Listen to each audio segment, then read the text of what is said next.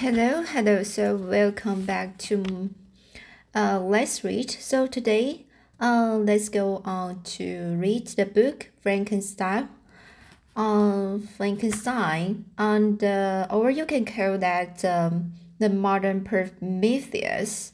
So here is uh, now. Uh, today we uh, will read uh, letter three.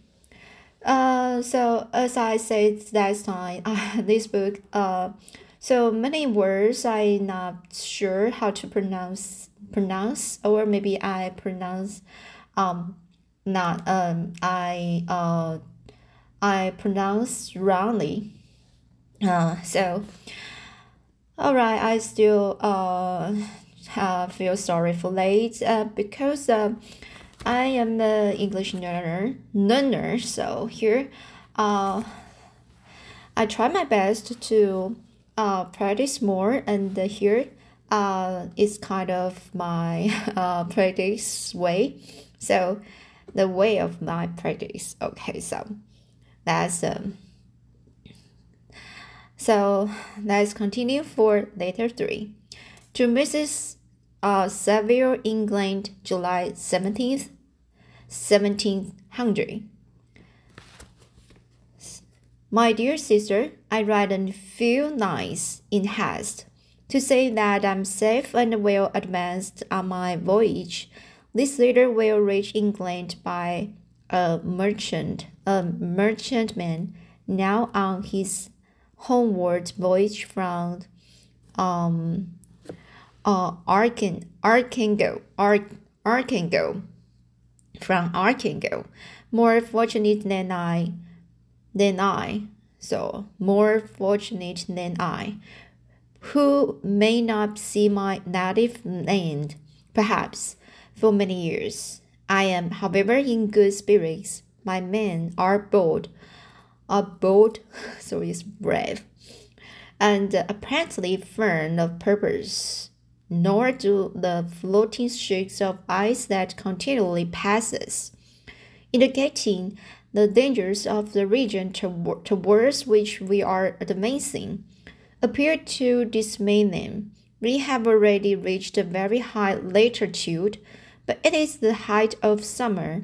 and although not so warm as in England, the sullen gales which blow us speedily towards those shores which I so ardently desire to attain, with a degree of re renovating warmth which I had not expected. Now instance have hither hitherto befallen us that would make a figure in the later one or two stiff gales and the springing, springing, springing of a leak are accidents which experienced navigators scarcely remember to record. And I should be well content if nothing worse happened to us during our voyage. Adieu, um, adieu, my dear Margaret. Be assured that for my own sake, as well as yours, I will not rashly, oh sorry, I will not rashly encounter danger. I will be cool, perse- persevering. So this word persevering and prudent. But success shall crown crown my endeavors. Wherefore, wherefore not? Thus far I have gone, tracing the secure way over the pathless, pathless seas. The very stars themselves being witnesses and the testimonies of my tri triumph. Why not still proceed over the over the untamed yet obedient elements? What can stop the determined heart and the res resolved will of man?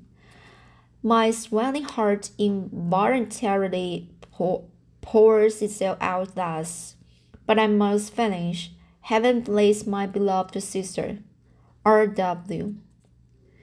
So here, um, let's go on to read letter 4 to Mrs. Sylvia England, August 5th, 1700. So strange an accident has happened to us that I cannot forbear recording it, although it is very probable that you will see me before these papers can come into your possession. Possession, your possession.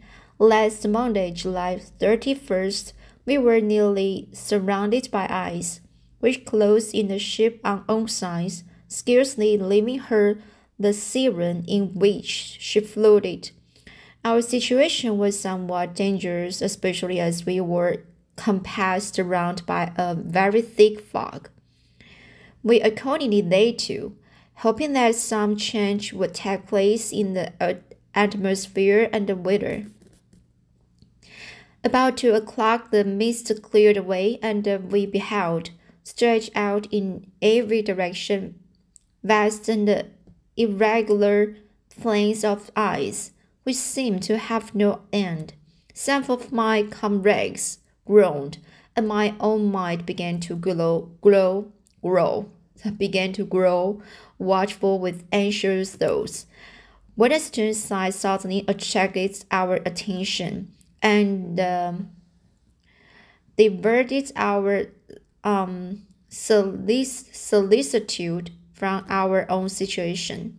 We perceived a low, low carriage fixed on a stage and drawn by dogs, pass on towards the north, and the distance of half a mile, a being which had the shape of a man but apparently of gigantic stature, stature, gigantic stature, stature, stature, gigantic stature, set in a stage, and guided the dogs. We watched the rapid progress of the traveler with our telescopes until he was lost among until he was lost among the distance distant uh, inequalities of the ice. This appearance excited our unqualified wonder.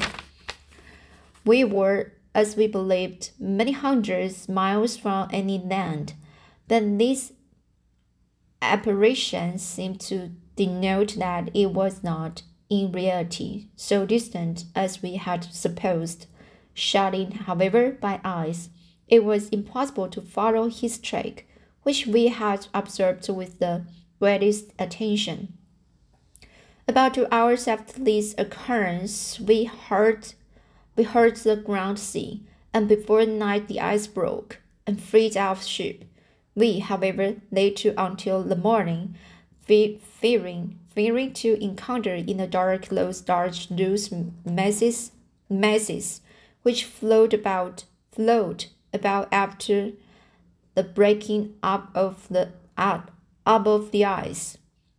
I profited I pro- profited sorry so I profited of this time to rest for a few hours. In this morning, however, as soon as it was light, I went upon deck and found all the sailors busy on one side of the vessel, apparently talking to someone in the sea. It was, in fact, a sledge, like that we had been before, which had drifted towards us in the night. On a large fragment of ice, only one dog remained alive, but there was a human being within it. When the sailors were persuading to enter the vessel, he was not, as the other travelers seemed to be, a savage inhabitant of some undiscovered undiscovered island, but an European when I appeared on deck, the master said, Here is our captain, and he will not allow you. He will not allow you to uh, perish on the, on the open sea. On perceiving me, the stranger addressed me in English, although with a foreign accent. Before I come on board your vessel, said he, would you have the kindness to inform me whither you are bound? You may conceive my astonishment on the hearing on hearing such a question addressed to me for a man on the brink of destruction, and to whom I should have supposed that my vessel would have been a resource which he would not have exchanged for the most precious precious wealth the, the earth can afford. I replied, however, that we were on a voyage of discovery towards the northern pole. Upon hearing this, he, he appeared satisfied and consented to come on board. Good God, Margaret, if you had seen the man who lost capit capitulated for his safety, your surprise would have been boundless. His limbs were nearly frozen, and his body dreadfully uh, emaciated by fatigue and suffering. I never saw a man in so wretched condition. We attempted to carry him into the cabin, but as soon as he had quitted the fresh air, he fainted. We accordingly uh, brought him back to the deck and restored him to uh, animation by rubbing him with brandy and forcing him to swallow a small quantity. As soon as he showed signs of life, we wrapped him up in blank, blanket, blankets and placed him near the chimney of the kitchen stove. By slow degrees he recovered and ate a little soup which restored him wonderfully. Two days passed in this manner before he was able to speak, and I often feared that his sufferings, sufferings, had deprived him of understanding. When he had in some measure recovered, I removed him to my own cabin and attended on him as much as my duty would permit. I never saw a more interesting creature. His eyes have generally in and generally an expression of wildness and even badness. But there are moments that when, if anyone performs an act of kindness towards him, or does him any the most trifling service, his whole countenance is lighted up, as it were, with the beam of benevolence and sweetness that I never saw equaled. But he is generally, he is generally um, melancholy and uh, despairing, and uh, sometimes he uh, gnashes his teeth as if impatient of the weight of woes that oppresses him. When my guest was a little recovered, I had great trouble to keep off the man, who, who wished to ask him a thousand questions, but I would not allow him to be torment, tormented by their idle curiosity. In a state of body and mind whose um, restoration, restor, restoration emptily depended upon entire reports. Once, however,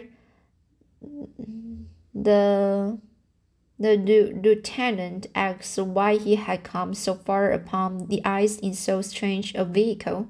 His countenance instantly assumed an aspect of the deep, deepest gloom, gloom, and he replied, "To seek one who fled from me."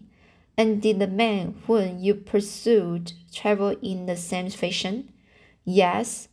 Then I facing, we have seen him. For the day before we picked you up, we saw some dogs drawing a, drawing a stage with a man in it across the ice. This aroused the stranger's attention, and he asked a multitude of questions concerning the route which the demon as he called him, had pursued. Soon after, when he was alone with me, he said, I have doubtless excited your curiosity as well as that of the, these good people. But you are too considerate to make inquiries. Certainly, it would indeed be very impertinent and inhuman in me to trouble you with any inquisit inquisit inquisitement. Sorry, this word is very long. inquisitiveness, inquisitiveness of mine, and yet you rescued me from a strange and the, and the, and the perilous situation. You have uh, benevolently restored me to life. Soon after this, he inquired inquired if I thought that the breaking up of the ice had indeed destroyed the other stage. I replied that I could not answer with my degree of certainty, certainty, certainty, though the ice had not broken until near midnight, and the traveler might have arrived at a place of safety before that time. But of this I could not judge. From this time, a new spirit of life animated the de decaying, decaying friend of the stranger. He manifested, manifested the greatest eagerness to be upon deck, to watch for the stage which had before appeared. But I have persuaded him to remain in the cabin, for he is far too weak to sustain the roughness of the atmosphere, I have promised that someone should watch for him and give him instant notice if any new object should appear inside. Such is my journal of what relates to this strange occurrence up to the present day.